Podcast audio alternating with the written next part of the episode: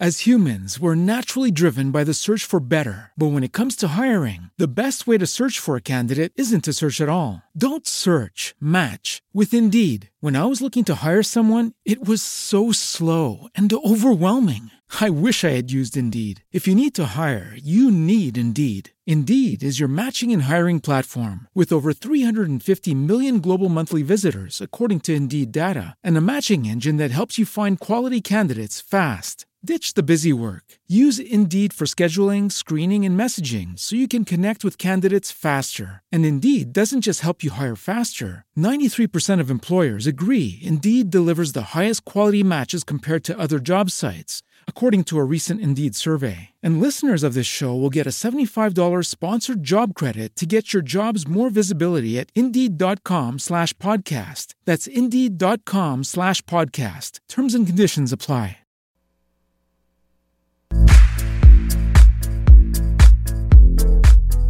Inicia un espacio único en donde miles de millones de años se reúnen para revivir las distintas voces del tiempo pasado. Explore los relatos y acontecimientos que contribuyeron a la construcción del mundo actual. Ahonde desde las guerras de la antigüedad hasta la formación de estados modernos. Repase las vivencias de la colonia y la ilustración. Diviértase con el arte, la, música, la, moda y la rica cultura del siglo XX. Sumérjase en el universo de la historia de la humanidad. Un Rosario Radio presenta Vestigios de la Historia Cuentos, narraciones, datos, invitados y música se unen para compartir un mundo abierto de conocimiento.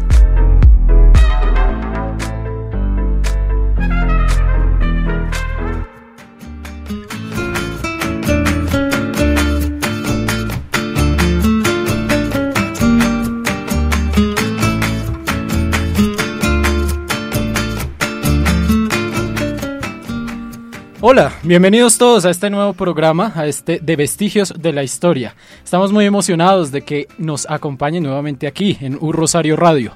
Recuerden seguirnos en Twitter como arroba Rosario Radio y comentar con nosotros a través del hashtag Vestigios de la Historia.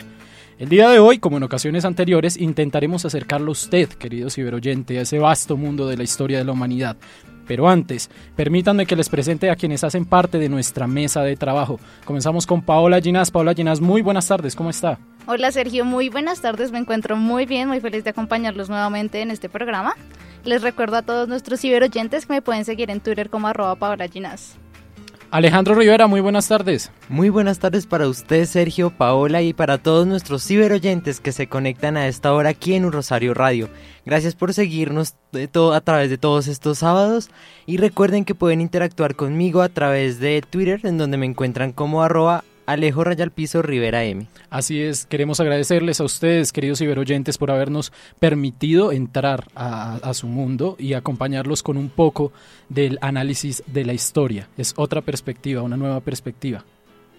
Les agradecemos y les recordamos que si ustedes se han perdido alguno de los capítulos quieren volverlo a repetir, alguno de los capítulos de vestigios de la historia, lo pueden encontrar en Spreaker. Allí nos pueden encontrar como eh, Un Rosario Radio y ahí van a ver no solo vestigios de la historia, los capítulos de vestigios de la historia, sino toda la parrilla de programación que tiene Un Rosario Radio para ustedes. ¿Cómo les fue esta semana, muchachos? Bien, estuvo chévere la semana porque ya salimos un poco de parciales. Por ahí estuve mirando los Oscars. ¿Se, ¿se los vieron? Sí. Error histórico, dicen. Claro, fue una embarrada como la de Miss Universo, pero peor, me pareció a mí. Porque es que todos alcanzaron a subir todos los de La La Land. Y demoraron bastante. Claro, es que alcanzaron, dos alcanzaron a decir sus discursos de agradecimiento, todos, ay, gracias a mi mamá por todo esto, y no. ¿Y usted iba por La La Land? No, yo, yo sí suponía que no iba a ganar, por lo cual se me hizo como raro que hubiera ganado. Y yo, pero yo no iba tampoco por Moonlight. Yo no sé por qué creía que iba a ganar eh, Manchester by the Sea. Es una película muy buena. ¿Ya se la ve Alejandro? Sí, es así, pero pues La La Land yo sí iba porque ganará el premio a fotografía y a la banda sonora. La verdad, las canciones me encantan. Yo esa sí no me la he visto. Sí, me la recomendada. Sí, se la tiene que ver. Es muy bonita. Y la escenografía, como hacen juego de la escenografía con la música y todo junto, es bien bonito. El vestuario también. Fue algo nuevo para, para los Oscars, ¿no? Porque al parecer no había sucedido antes un episodio como el que ocurre eh, lo- eh, como el que ocurrió esta vez. No, en 89 años es que llevan los premios Oscars, no había sucedido. Lo mismo No. que pasó en Miss Universo, es que fue un error garrafal. Además que estos premios iban como bien porque a mí me pareció que estaban como bien políticamente correctos porque los premios estaban como muy bien distribuidos entre todas las películas. La única que vi como que no se ganó nada fue, eh, ¿han escuchado de Hidden Figures? Hidden Figures. sí. Yo esperaba que ganara un premio. Mm, sí, sí, ¿Sí? sí.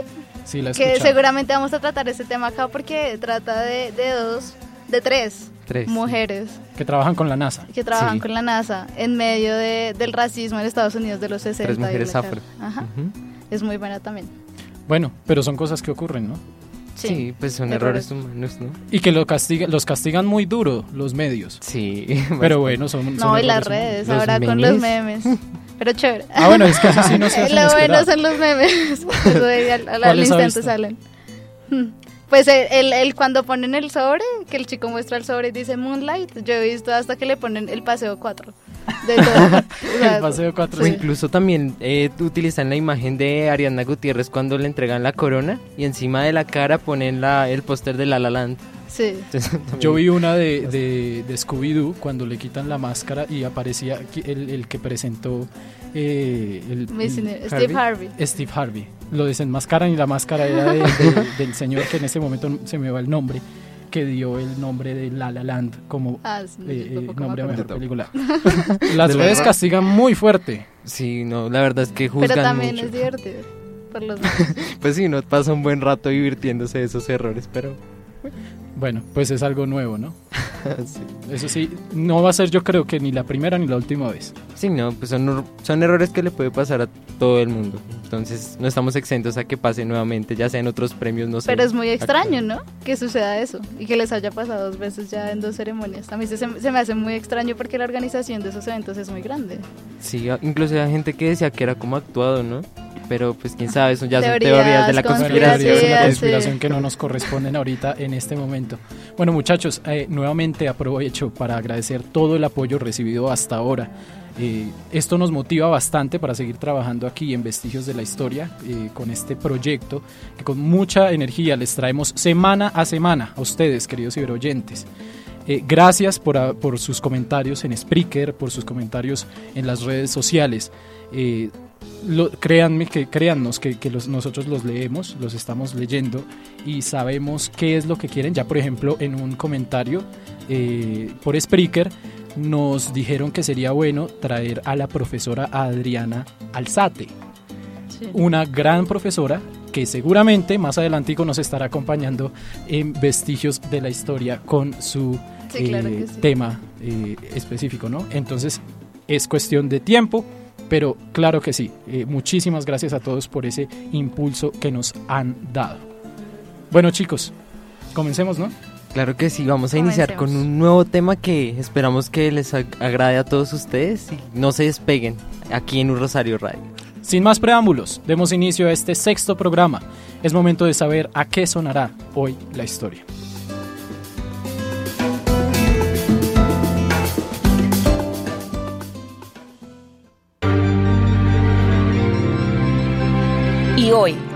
Suena el pasado?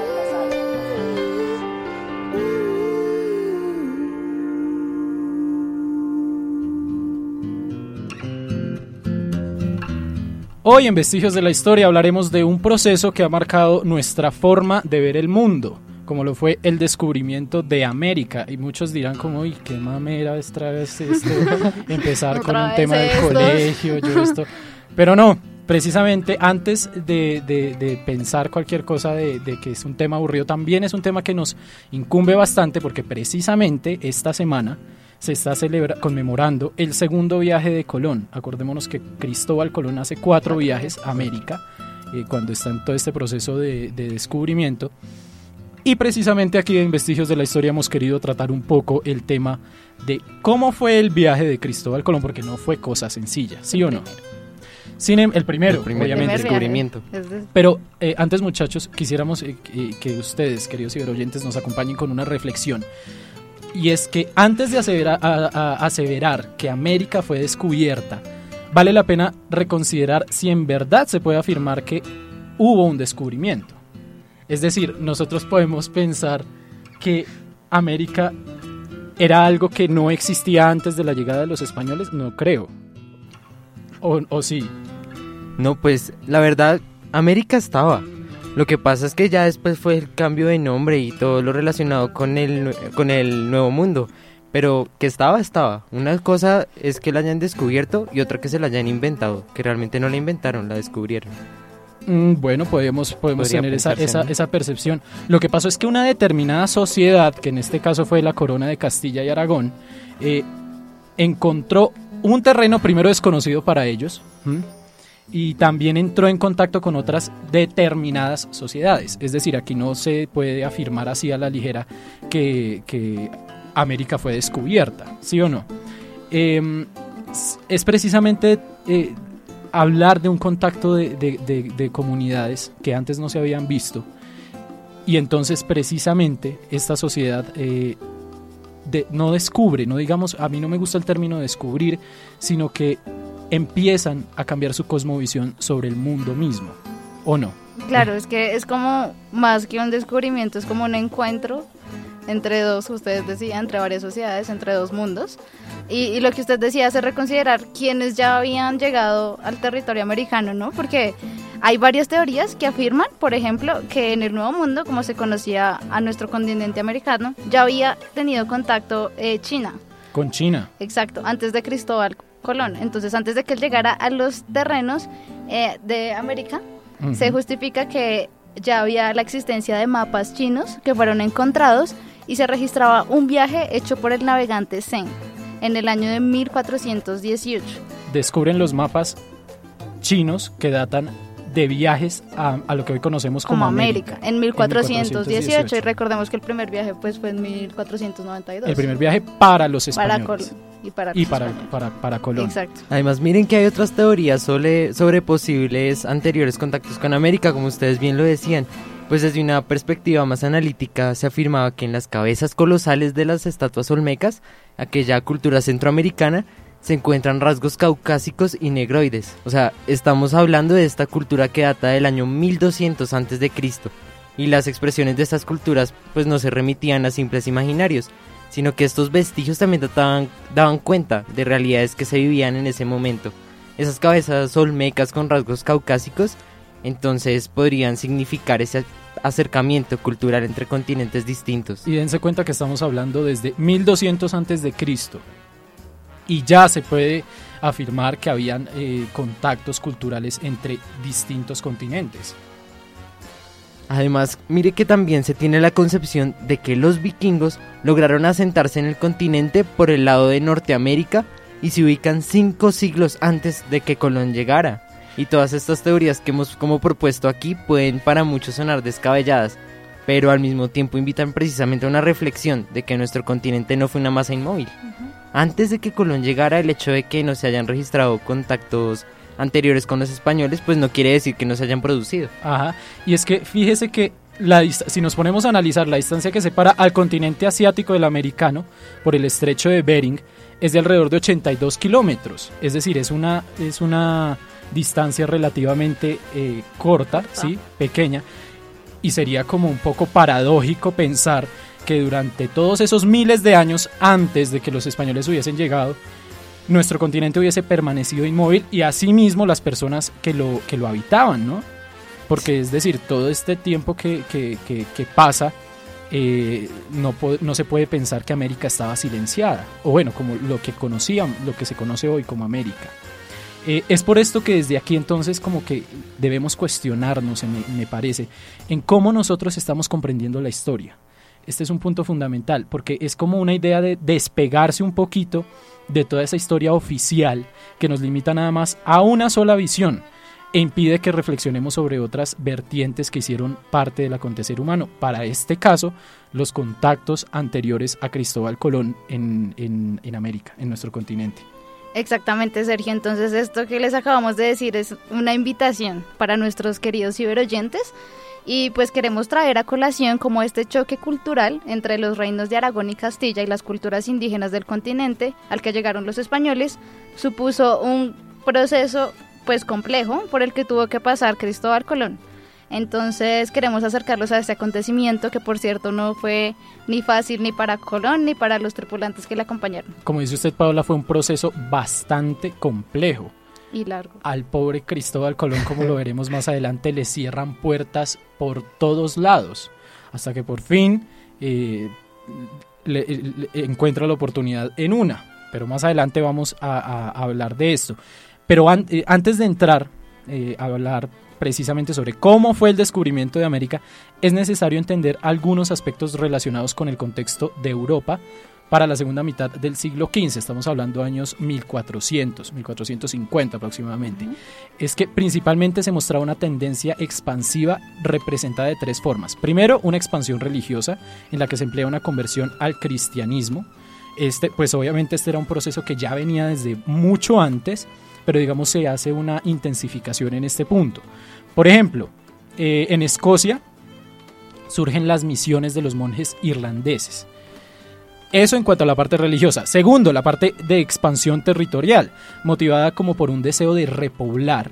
Y tercero, una expansión económica con el surgimiento As humans, we're naturally driven by the search for better. But when it comes to hiring, the best way to search for a candidate isn't to search at all. Don't search, match with Indeed. When I was looking to hire someone, it was so slow and overwhelming. I wish I had used Indeed. If you need to hire, you need Indeed. Indeed is your matching and hiring platform with over 350 million global monthly visitors, according to Indeed data, and a matching engine that helps you find quality candidates fast. Ditch the busy work. Use Indeed for scheduling, screening, and messaging so you can connect with candidates faster. And Indeed doesn't just help you hire faster. 93% of employers agree Indeed delivers the highest quality matches compared to other job sites, according to a recent Indeed survey. And listeners of this show will get a $75 sponsored job credit to get your jobs more visibility at Indeed.com slash podcast. That's Indeed.com slash podcast. Terms and conditions apply.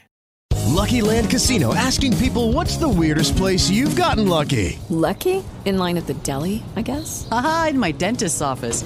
More than once, actually. Do I have to say? Yes, you do. In the car before my kids' PTA meeting. Really? Yes. Excuse me, what's the weirdest place you've gotten lucky? I never win and tell. Well, there you have it. You can get lucky anywhere playing at LuckyLandSlots.com. Play for free right now. Are you feeling lucky? No purchase necessary. Void where prohibited by law. 18 plus. Terms and conditions apply. See website for details. de nuevas relaciones comerciales y dominio de los mares. Ustedes saben cómo se le cono- cuál es la palabra que se le designa cuando uno habla de una sociedad que domina el mar.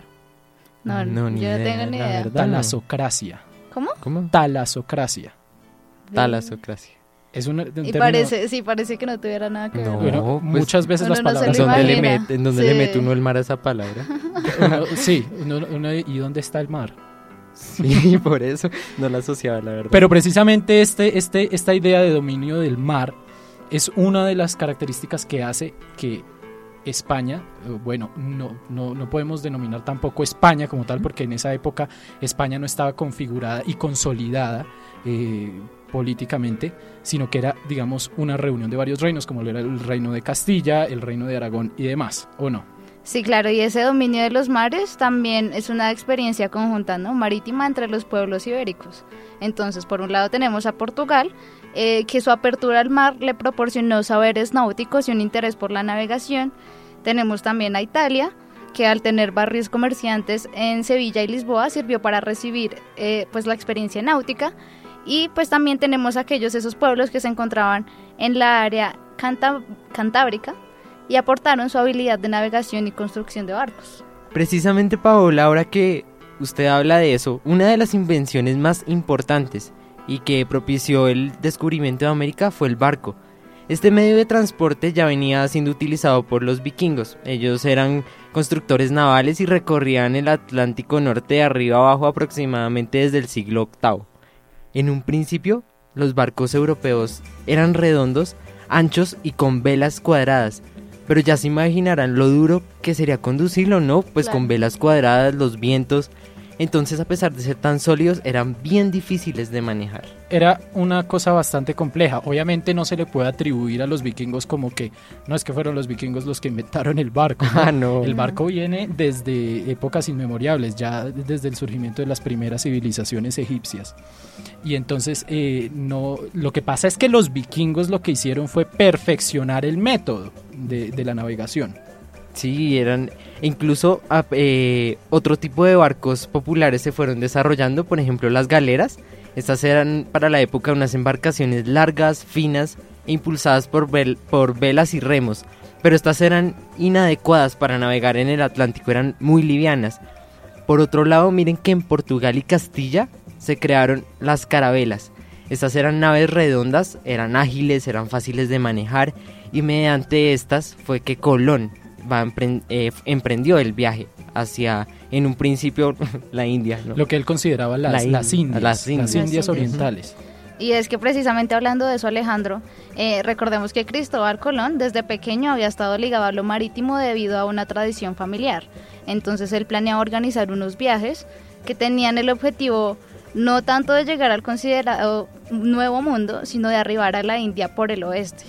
Entonces la tesis principal que se tiene de lo que quería Colón era buscar oro, especias, honores, cargos y demás cosas. Pero entonces en este viaje, eh, que era un proyecto surgente y llamativo, no todo fue como color de rosa, ¿no? Lo que decíamos ahorita fue bastante complicado. Y para que ya las monarquías a las que se le dirigió aprobaran el proyecto fue muy difícil porque no lo consideraban viable.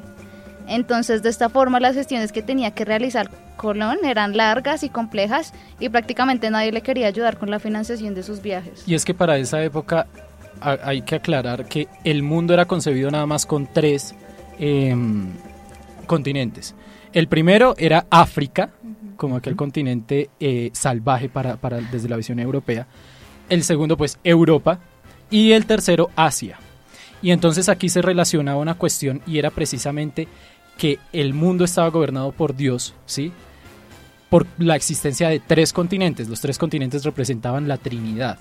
Y desde ahí empieza a surgir como esta eh, idea de, eh, de que pues el mundo debía ser regido por una religión cristiana. Podría pensarse debido a la existencia de estos tres eh, continentes. ¿Qué es lo que pasa cuando descubren América? Se vuelven en, una, eh, en un problema eh, de, de teoría, ¿no? De cómo explicar que ya no son tres los territorios que componen al mundo, sino cuatro. ¿Cómo nosotros explicamos eso? Pero eso es más adelante ya con, con el descubrimiento eh, de- de- del, del continente. Pero bueno, volviendo a lo que Paola nos mencionaba hace un rato, desde esta tradición eh, marítima de, de Colón. Colón empieza a decir, vamos a buscar una nueva ruta para llegar a las Indias Orientales que facilite primero el comercio ¿ah? y segundo, que evite, digamos, eh, ataques enemigos en el momento en el que se realiza eh, el, el intercambio comercial. Primero, Colón se dirige a Portugal. Pero entonces el rey de esa época, Juan II, no aceptó el proyecto por estar involucrado con una circunneva... eh, ¿Cómo es que siempre se llama? Circunnavegación Circunnavegación. africana. Gracias, eso. eh, con una circunnavegación africana. Y entonces le dicen que no. Y además, pues también influido por el hecho de que los eh, portugueses pensaban como, es que más allá no hay nada más, Exacto. está el fin del mundo. Después se va el pobre Colón, le cierra, después de que le cierran en, la- en las narices la, la- pecado, la- sí. la- la puerta, se va para Inglaterra y tampoco recibe una respuesta positiva. El caso es que desesperanzado se dirigió a Castilla, el reino de Castilla, un reino en el que eh, en comparación con los demás no contaban con conocimientos marítimos tan profundos. Eso fue, digamos, uno de los puntos a favor de Colón. Los portugueses y los ingleses ya tenían avances en la idea de, la, de, de lo marítimo. Pero los españoles, bueno, la- los reinos de Castilla, lo que hoy conocemos como España, no estaban tan adentrados en ese mundo de la navegación. Entonces, en 1486, una junta de científicos en Salamanca analizó el proyecto y tras sus deliberaciones concluyeron que el proyecto, si bien, digamos, estaba en lo cierto, era irrealizable, no obstante. Y luego, en 1491, eh, vuelve otra vez una junta de científicos, eh, pero esta vez en Córdoba, presidida por Hernando de Talavera. Y se precisó que si bien viajando hacia el oeste era posible encontrar la India, este trayecto no era realizable, es decir, lo veían imposible.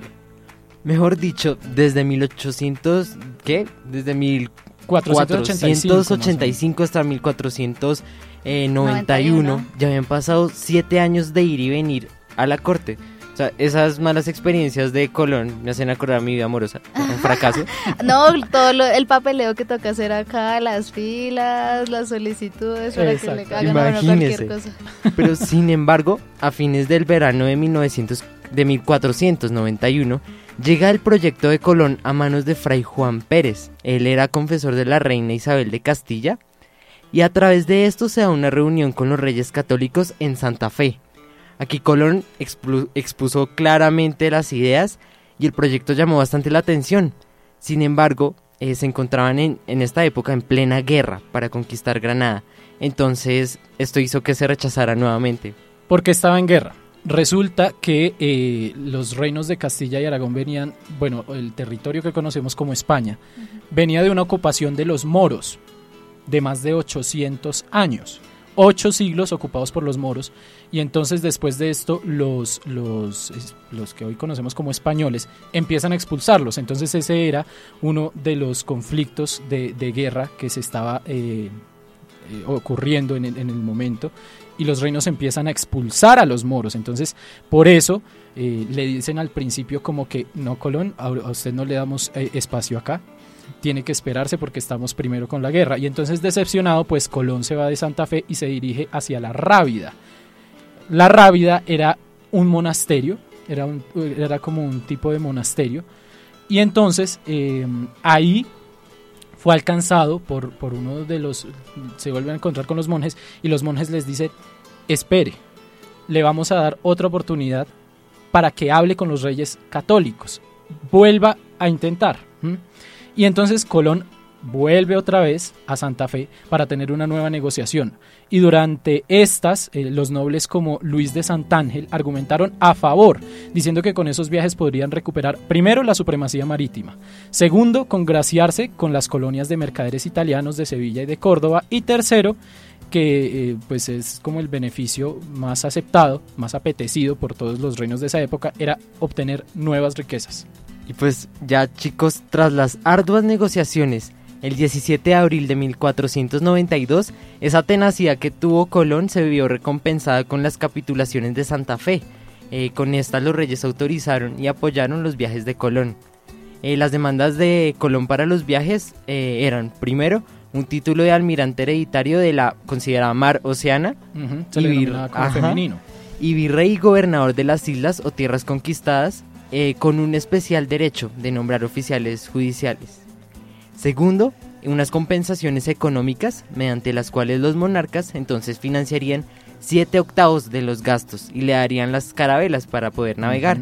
Así, el 30 de abril de 1492 se completan las capitulaciones y se estipulan en una carta merced que pues dan lugar a que comiencen los viajes de Colón. Y así entonces Colón se embarca al nuevo descubrimiento de lo que él pensó, porque bueno, ahorita más, a- más adelante lo hablaremos, de lo que él pensó sería una nueva ruta comercial para llegar a las Indias Orientales. Lo que no sabía era que le tenía preparado una sorpresa el destino. Esa sorpresita pequeña.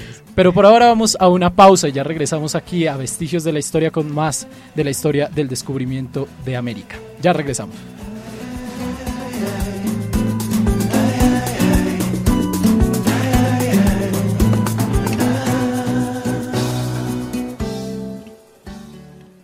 Vestigios de la Historia. Síguenos en Twitter, arroba Urrosario Radio. Comunidad Rosarista. Una parte de nuestra visión para el 2020 será captar y desarrollar estudiantes de desempeño sobresaliente. Seremos la primera opción para los estudiantes que quieren aprender a aprender. Eso nos motiva a innovar en la imagen que proyectamos a nuestros potenciales estudiantes. Trabajamos coordinadamente para brindar al país una oferta académica, pertinente y de excelencia. Aprender a aprender se traduce en trayectorias integrales de aprendizaje que generan un importante valor agregado a nuestros estudiantes y egresados. Nuestra U se está transformando. ¿Y tú? Visión 2020. Universidad del Rosario.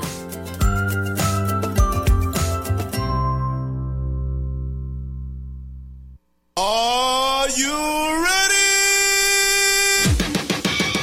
¿Estás listo para el voltaje musical que trae Deezer Deezer la mejor franja musical que trae los éxitos más recientes de todo el planeta todo. Planeta musical. Síguenos en la plataforma Deezer y disfruta de nuestros playlists con el usuario U Rosario Radio y escribe en Twitter con el hashtag DeezerUR. Programa lo que quieres oír y haz que nuestras ondas digitales retumben con las mejores canciones del momento.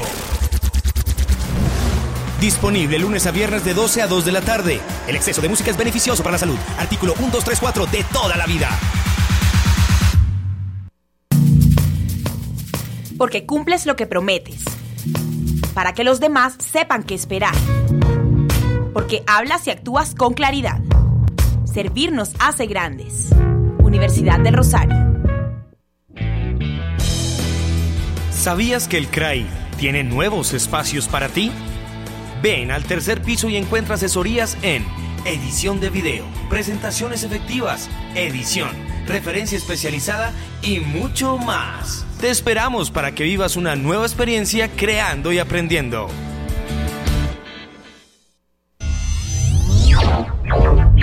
La radio universitaria vívela en urrosarioradio.com. Comunidad Rosarista, como parte de nuestra visión 2020, será lograr una universidad con carácter internacional y reconocimiento nacional. Contamos con todos los recursos para ser una comunidad universitaria de alto desempeño, que mueve las fronteras de la ciencia a través de la investigación. La calidad y los resultados concretos son los atributos que fundamentan nuestro reconocimiento en Colombia y en el exterior. Nuestra visión global permite encontrar respuestas idóneas que nos convierten en actores protagónicos de los grandes temas del país. Nuestra U se está transformando. ¿Y tú? Visión 2020, Universidad del Rosario. Navega, trabaja y estudia con U Rosario Radio. U Rosario Radio.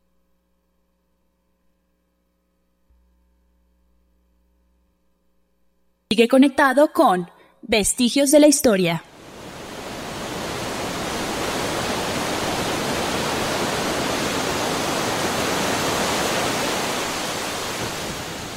Seguimos aquí en Vestigios de la Historia, hoy con nuestro tema del día, el descubrimiento de América, descubrimiento entre comillas, porque ya hemos venido hablando sobre este, pensar el concepto del descubrimiento desde otra perspectiva. Eh, estamos escuchando en, en el fondo, ¿qué? ¿qué? ¿Qué estamos escuchando? Por favor, dígame que no sea evidente. No, no sabe qué es. Yo no no mentira, es, es Ese uno de los sonidos. Hello, it is Ryan, and we could all use an extra bright spot in our day, couldn't we? Just to make up for things like sitting in traffic, doing the dishes, counting your steps, you know, all the mundane stuff. That is why I'm such a big fan of Chumba Casino. Chumba Casino has all your favorite social casino style games that you can play for free anytime, anywhere with daily bonuses. That should brighten your day a little. Actually, a lot. So sign up now at chumbacasino.com. That's chumbacasino.com. No purchase necessary. VGW Group. Void were prohibited by law. See terms and conditions. 18 plus. With the Lucky Land slots, you can get lucky just about anywhere. This is your captain speaking. Uh, we've got clear runway and the weather's fine, but we're just going to circle up here a while and uh, get lucky. No, no, nothing like that. It's just these cash prizes add up quick. So I suggest you sit back, keep your tray table upright, and start getting lucky. Play for free at LuckyLandSlots.com. Are you feeling lucky? No purchase necessary. Void where prohibited by law. 18 plus terms and conditions apply. See website for details. Ah, Es, sí. es uno de los sonidos más deliciosos y relajantes de la vida. Me encanta. El mar, el mar. Pues precisamente el mar representó para muchas civilizaciones un vasto espacio desconocido, del cual surgieron innumerables leyendas, y se atemorizó a los imperios enemigos con la supuesta existencia de monstruos mitológicos que esperaban a que cualquier embarcación se posara sobre sus agas, ah, sobre las aguas para devorársela.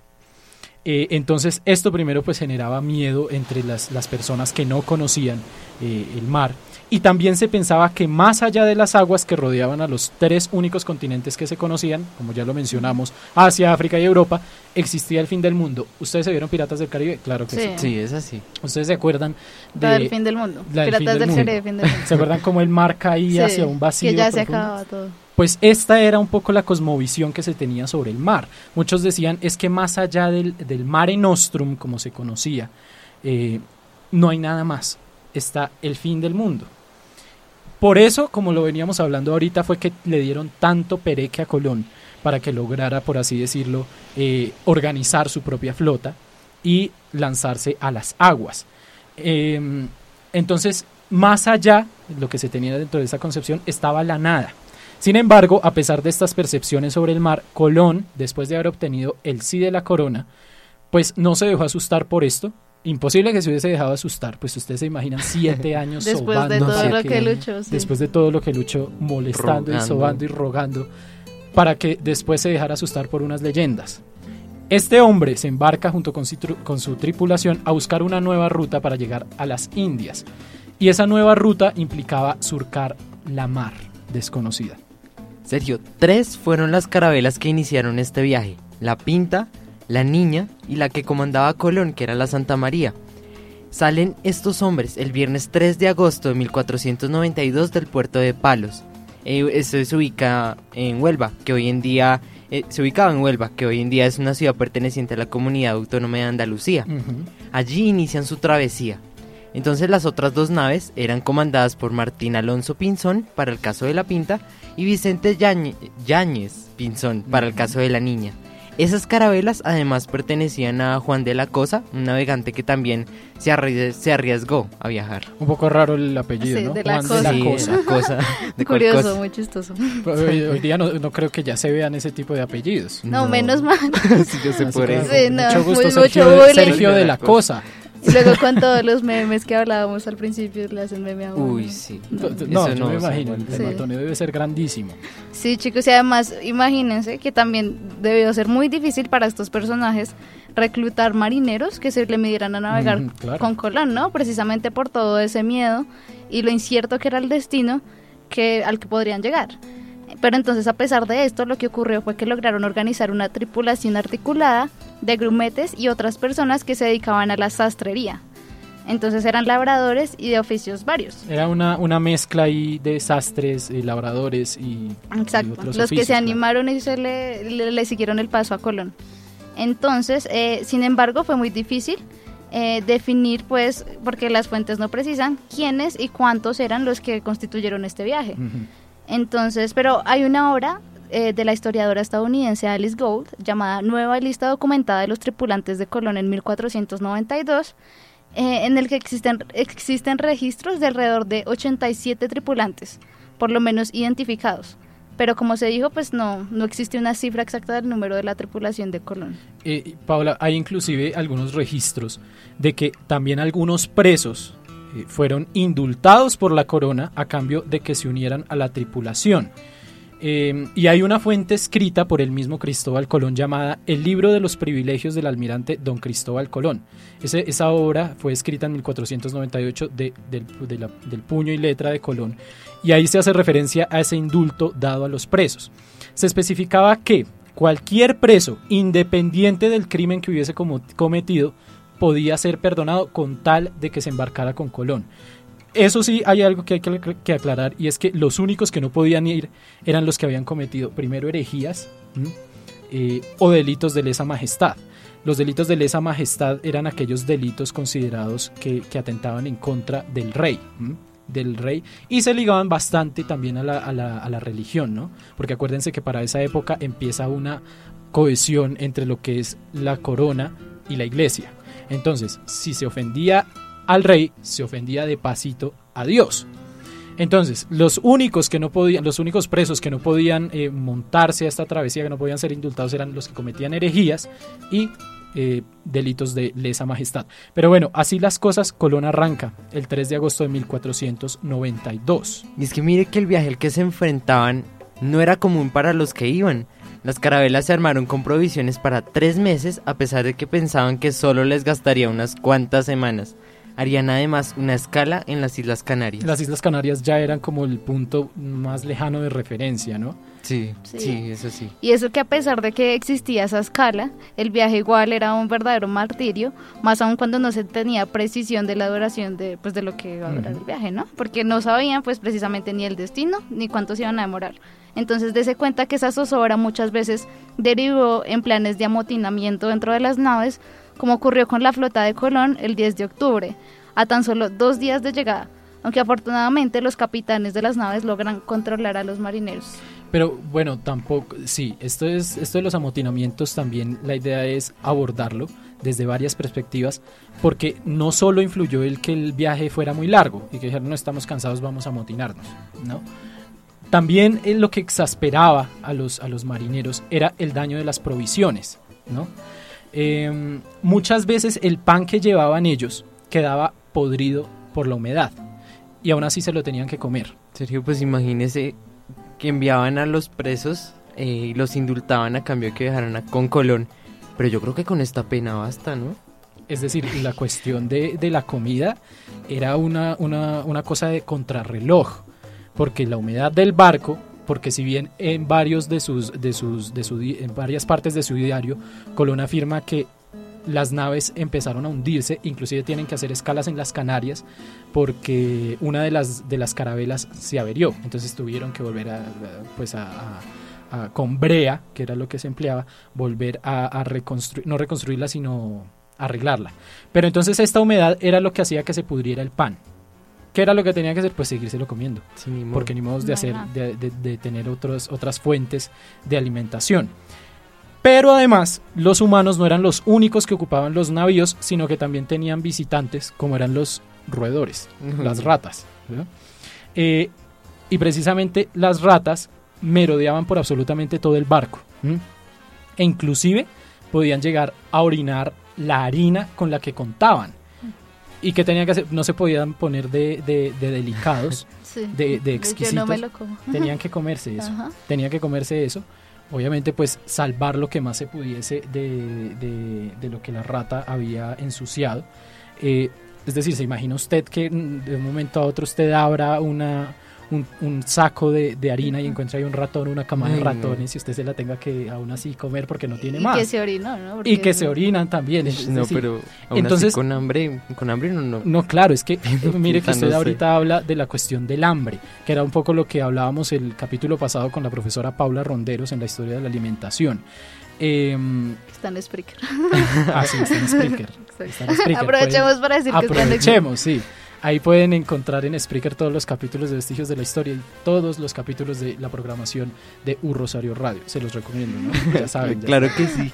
Y bueno, regresando un poco otra vez a nuestro tema, eh, ya habíamos hablado del hambre, pero mire que tal vez es en este punto donde comienzan a generarse enfermedades por esa acumulación de, alimen- de- de alimentos putrefactos.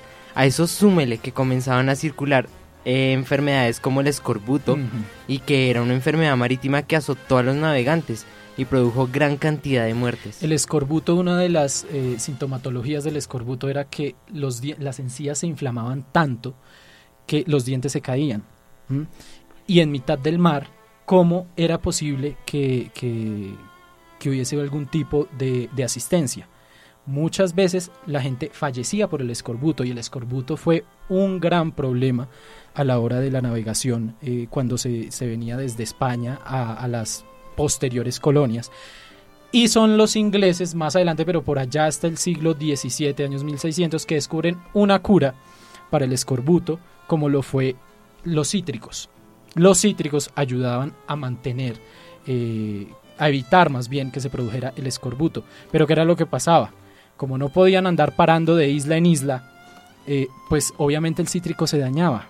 Toda esa fruta se echaba a perder, que era un poco lo que estábamos hablando de la putrefacción de los alimentos. Y pues aún así se controlaba un poco el escorbuto, pero eh, era una carrera contrarreloj. Ahora imagínense ustedes siglo, eh, siglo XV, finales del siglo XV, que no tenían idea de cómo controlar el escorbuto, pues esto se convierte en una pesadilla para los marineros. Claro, y es que no solo eso, no solo las enfermedades físicas proporcionaban una clase de desespero, sino imagínense ustedes todos los días por dos meses levantarse y ver el horizonte en la nada, ¿no? Ajá. Entonces la frustración se intensificaba y aportaba a ese ambiente de zozobra que se vivió durante el viaje. Aunque mire que, bueno, este, este, esta idea de zozobra por el hor- horizonte se ubica precisamente en que el hombre, eh, el ser humano, tiene necesidad de referencias eh, físicas geofísicas. ¿ah? Entonces, cuando usted se levanta todos los días, ve el mar en absoluta, bueno, calma o, o- o tormenta, depende, pero ve la nada prácticamente, pues uno se empieza como a preocupar. Sí, uno no? se pierde. ¿Usted aguantaría dos meses en el mar, Paula? No, yo creo que no. No Además, yo, yo, yo sufro como de mareos veces. Ah, no, Paula. Entonces, no, no aguantaría. podemos no, invitar a un no, crucero. no, los cruceros no me No. gustan. De hecho, no me gustaría ir a un crucero. ¿Usted, Alejandro, se aguanta dos meses en el mar? Yo no, no aguantaría y sobre todo que para la época empacaron alimentación y bienes para unos pocos días, pero ya llevaban meses viajando, entonces yo, yo no podría. Y el hambre no sé qué haría, la verdad. con el hambre, la cuestión del hambre. Ahora, imagínense si ahorita los cruceros que, que ofrecen una gran cantidad de, de- de diversión y de entretención, la única entretención de los eh, marineros era a veces eh, el juego de cartas. En esta época, los juegos eh, dedicados a las cartas era como la forma de pasar el tiempo. Eh, también había cuentos fantásticos sobre lo que se había escuchado decir de lo que habitaba en las Indias. Entonces tenían animales fantásticos como sirenas, decían que habían gigantes de un solo pie, en fin, una cantidad de relatos que comenzaban a representar al otro, es decir, a construir cómo era eso que no veíamos todavía.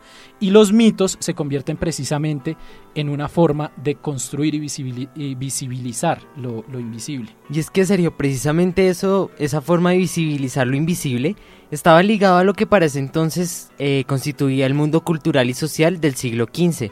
Una de esas cosas eran los libros de caballería, eh, es- que para entonces constituían una buena parte de lo que se leía, y se complementaba obviamente con textos teológicos. Pero volviendo al tema eh, de los libros de caballería, se podría rastrear el por qué se habla de relatos mágicos y cómo emergían al momento de construir esas visiones del otro. Exactamente. Alrededor de dos meses, que fue lo que duró el viaje de Colón, el 12 de octubre de 1492, por fin Rodrigo de Triana, un grumete de la tripulación, vio desde el castillo de Popa la tan anhelada tierra, que más adelante recibiría el nombre de América. Primero fue eh, nombrada como tierra firme, ¿no? Eh, y entonces, eh, pues todos los, los, los integrantes de la tripulación, pues imagínense la felicidad a la hora de llegar a tierra. Y es entonces, a las 2 de la mañana, están los registros, que Cristóbal Colón llega a la tierra nueva.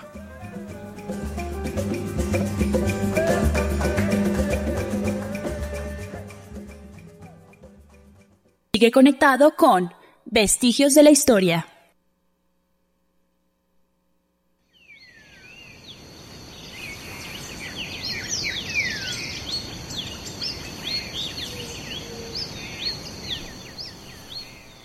Bueno chicos, y a pesar de todo el viaje, la llegada de Colón al territorio americano no fue más sencilla. Eh, la tripulación de Colón y él llegan, como decía Sergio, a las 2 de la mañana del viernes 12 de octubre de 1492 a, a la isla Guanahaní. Guanahaní. Ujú. Sin embargo, hoy en día se tienen dudas acerca del sitio exacto al que llegó Colón. Se cree que es en la isla de San Salvador porque el mismo Colón la nombra así, que se ubica en las Bahamas. Lo que conocemos como las Bahamas. Exacto. En todo caso, intenten imaginar lo que representaba para él este primer encuentro con este nuevo mundo. Y es por eso que desde el, desde el momento en el que Rodrigo Triana grita desde la pinta, tierra a la vista, todos los españoles se dedicaron a la exploración y a la conquista del territorio recién descubierto, entre comillas, ¿no? Y así es. Y es que imagínense que a la llegada de los españoles a la isla del San Salvador, estos se encontraron con un grupo de indios pertenecientes al pueblo Lucayo, como se le llamaba a los provenientes de esa isla. Eh, los almirantes y marineros con banderas en mano empezaron a recorrer la isla y descubrieron a primera vista no solo las condiciones del pueblo lucayo, sino del territorio eh, descubierto. Una tierra llena de árboles muy verdes, ¿ah? Agua en abundancia, frutas de diversas formas que nunca en su vida habían visto, animales y la, tripulación com- Hello, it is Ryan, and we could all use an extra bright spot in our day, couldn't we? Just to make up for things like sitting in traffic, doing the dishes, counting your steps, you know, all the mundane stuff. That is why I'm such a big fan of Chumba Casino. Chumba Casino has all your favorite social casino style games that you can play for free anytime, anywhere with daily bonuses. That should brighten your day a little. Actually, a lot. So sign up now at chumbacasino.com. That's chumbacasino.com. No purchase necessary. VGW Group. Void were prohibited by law. See terms and conditions. 18 plus. comienza desde ese momento a ocupar la tierra y de hecho toman posesión de la isla en nombre del rey Colón iba a lo que iba y, y, mm, y entonces con la armada como testigo y dadora de fe se levanta un acta en la que se establece todo esto. Exactamente, con su llegada a América, todas las personas de la tripulación, que recordemos eran muchísimas, se adjuntaron a las personas de la isla. Así Colón y los demás empezaron a conocer a los nativos y a forjar relaciones con ellos. Incluso él mismo admitía, según el diario de San Bartolomé de las Casas, cómo la gente de la isla se mostró muy amigable desde el primer momento, por lo que se decidió, eh, se decidió usar el amor y no la fuerza. Sí, eso decía él. Eh, Sí, eso decía él. Eso era lo que decía él Porque en principio. que para liberarlos y convertirlos a la Santa Fe, se- a la Santa Fe se utilizaba eso, pero más adelante no más fue así, bueno, pero pues no se puede generalizar, ¿no? Y es que, bueno, esta, este choque de, de, de los, del- de las culturas entre la indígena y la española no fue sencilla. Los indígenas veían a los españoles, se tiene una de estas teorías porque es bastante discutida esta teoría, veían a los españoles como hijos del sol. No, y es que imagínense que ese encuentro, lo que significaba para el grupo nativo la llegada de los españoles, también era un choque gigante para ellos. Entonces, el primer acercamiento determinaría la forma en la que las relaciones entre los españoles y los indios nativos se forjarían de ahí en adelante. Colón, como decía Alejandro, se da cuenta de cómo a cambio de objetos que eran de poco valor, como sombreros, rosarios de vidrio y demás, los nativos en retribución, muy agradecidos, llegaban a sus barcas con muchas cosas como papagayos e hilos de algodón. Entonces para los españoles los nativos se empezaron a mostrar como gente muy pobre en todos los aspectos, que andaban por ahí desnudos, pero que de hecho, según Colón, eran muy hermosos, que tenían cuerpos hermosos con muy buenas caras, con cabellos gruesos y lisos, y abro comillas, Colón decía que sus cabellos eran como sedas de cola de caballo. Además, también decía eh, que, que tenían cabezas anchas y piernas muy derechas. Entonces, no, no sé qué, con piernas muy derechas, no sé, no sé exactamente a qué se refería, pero aún así afirmaba que, que tenían una belleza bien particular. Pero a pesar de eso, estaban llenos de, de ignorancia y herramientas rudimentarias. Claro, pero es que imagínese ese, ese cuadro, ¿no? Cómo los españoles sacaban vidrios rotos, eh, tenedores, eh, cubiertos y demás, y se lo daban a los indios, y los indios pensaban que esto era la última novedad. Pues obviamente, porque ellos nunca habían claro. tenido eh, un, un acercamiento con, con cuestiones tan avanzadas como lo era la metalurgia y demás. A cambio, le dan a los españoles papagayos, aves exóticas, a más no poder De todo. de todo. Y entonces, precisamente, eh, le daban cualquier cosa a los españoles. Eh, y entonces los españoles iban con la idea de la búsqueda de el oro. Porque se decía que, como lo habíamos mencionado, empieza una búsqueda de la riqueza. Y más adelante entonces Colón empieza a explorar el territorio ¿ah? y su, pues, su punto de partida fueron estas islas, eh, ayudados por así decirlo con, con los indígenas eh, para más o menos guiarse en cómo era que tenían que eh, adentrarse al territorio. Luego vienen las exploraciones, las exploraciones de otras islas como Cuba, lo que hoy conocemos como Cuba, y Haití. Recordemos además que esos recorridos posteriores llevarían al primer asentamiento europeo en el Nuevo Mundo, en la isla española, que contenía pues los territorios de Haití, Cuba, Puerto Rico y República Dominicana. En Navidad de 1492, Colón dejó asentados a 39 marineros. Colón ya se devolvía otra vez a las Indias para mostrarle a Isabel de Castilla y Fernando de Aragón sus nuevos descubrimientos. Algo muy importante, muy importante que hay que aclarar es que Colón muere sin saber que había descubierto un continente. Él juró que había descubierto era las In- Las Indias. una nueva ruta, una nueva Hacia ruta las Indias. hacia las Indias Que venía, Orientales. que venía por el este, por el oeste. Exactamente. Entonces por eso es que ahí se empieza a como, como la idea de Colón verdaderamente descubrió América sabiendo que ni siquiera él era consciente de eso. Entonces es ahí como empieza una nueva forma de, de análisis a la hora de pensar el descubrimiento de América. Vamos a escuchar una canción de, a- a- a esta hora de la tarde y seguimos con nuestro tema del día. Vestigios de la historia.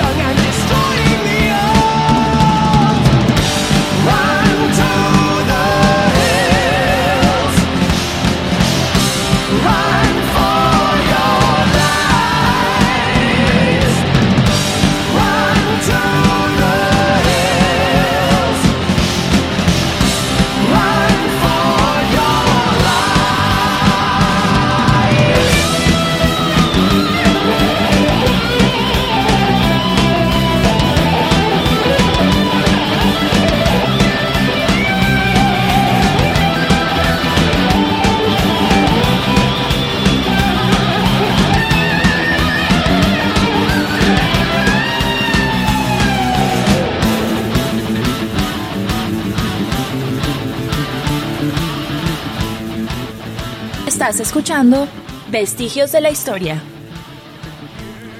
Bueno, en Vestigios de la Historia estamos escuchando una canción icónica de la banda británica de metal Iron Maiden. Se trata de Run to the Hills, que en sus letras retrata el proceso de conquista de los ingleses a los nativos americanos. Entonces ahí cuenta como los, los, los nativos americanos ven a los hombres blancos llegar y estos tienen que correr por sus vidas. Eso con lo- ese cuento con los ingleses fue absolutamente distinto a los españoles. Claro, fue distinto, pero pues queremos Y diría que ponerlo. más agresivo. Ajá. Es, Sí, es pues, precisamente lo que retrata la canción. Y entonces se relaciona un poquito más o menos con todos estos procesos de conquista y descubrimiento de los que estamos hablando el día de hoy. Eh, y entonces llegó el momento de hablar de, de algunos recursos que nos ayuden a profundizar en el descubrimiento. Esto es la historia agenda.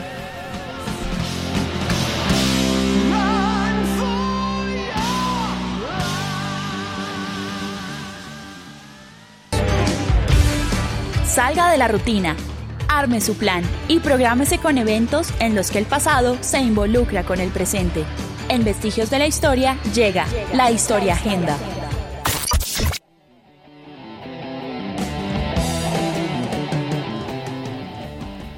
Bueno chicos, hoy en la Historia Agenda vamos a hablar de varias cositas que se trata con más profundidad nuestro tema del día.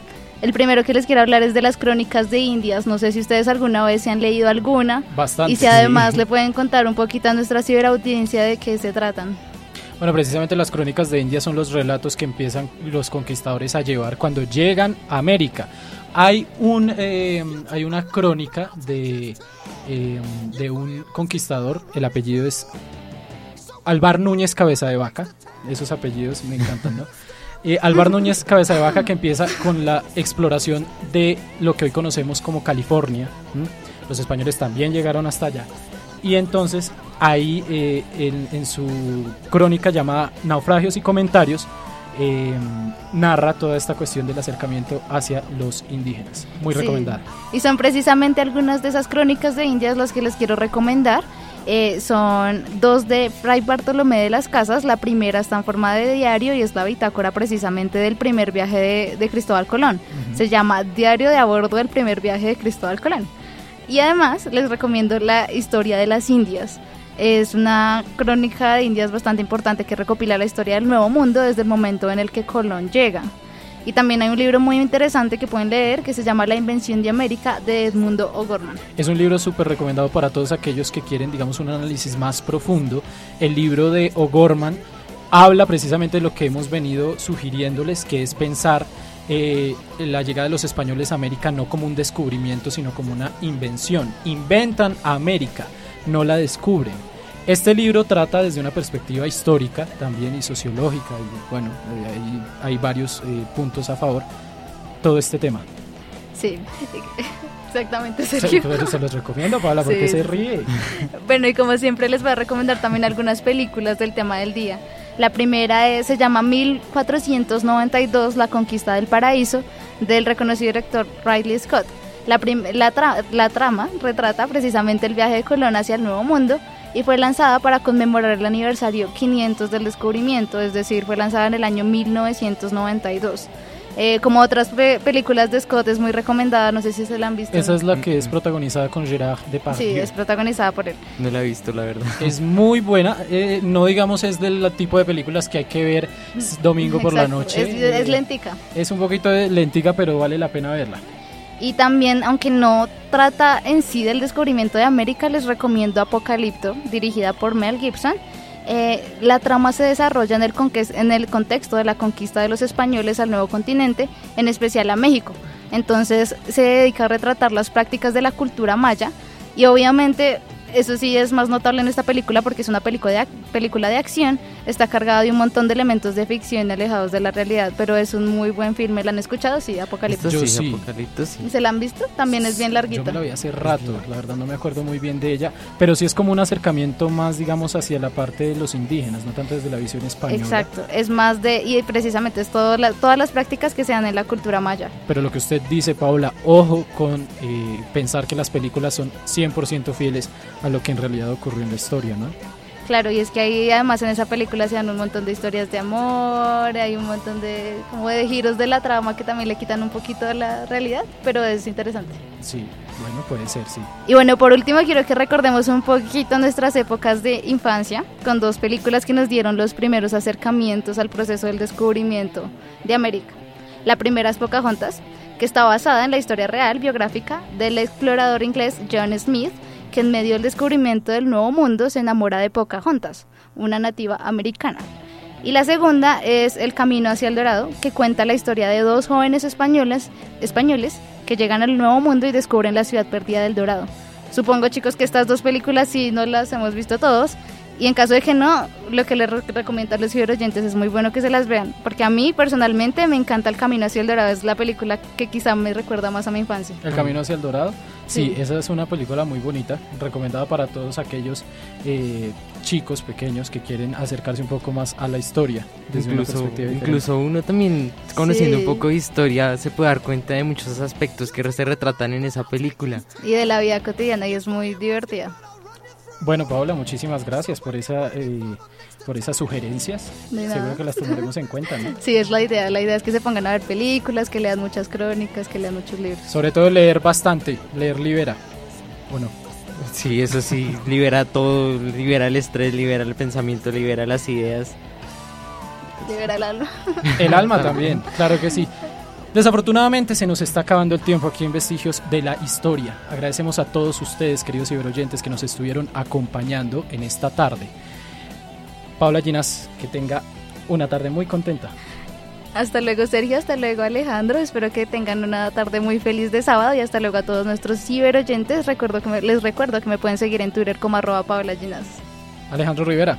Sergio, como siempre, un gusto acompañarlos y estar con ustedes todos los sábados de 2 a 3 de la tarde. Un saludo para usted, Paola, para usted, Sergio, para todos nuestros ciberoyentes. Recuerden que pueden interactuar conmigo a través de Twitter, en donde me encuentran como ar- arroba alejo raya al piso rivera. Y hoy en el Control Master nos estuvo acompañando Mario Castro, que nos estuvo ayudando a ambientar un poco esta cuestión del tema del descubrimiento de América. Les agradecemos a ustedes que nos hubiesen regalado este espacio de su tiempo y esperamos que nos, eh, que nos sigamos escuchando en una próxima ocasión. Quien les habla, Sergio Maecha, se despide de ustedes. Me pueden encontrar en Twitter como arroba maja Sergio y esperamos entonces la próxima semana con más vestigios de la historia. Feliz tarde.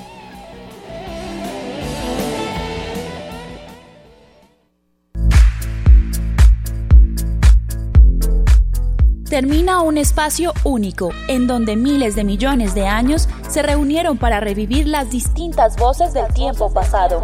Exploramos los relatos y acontecimientos que contribuyeron a la construcción del mundo actual. Desde las guerras de la antigüedad hasta la formación de estados modernos, Un Rosario Radio presentó Vestigios de la Historia. Cuentos, narraciones, datos, invitados y música se unieron para compartir un mundo abierto de conocimiento.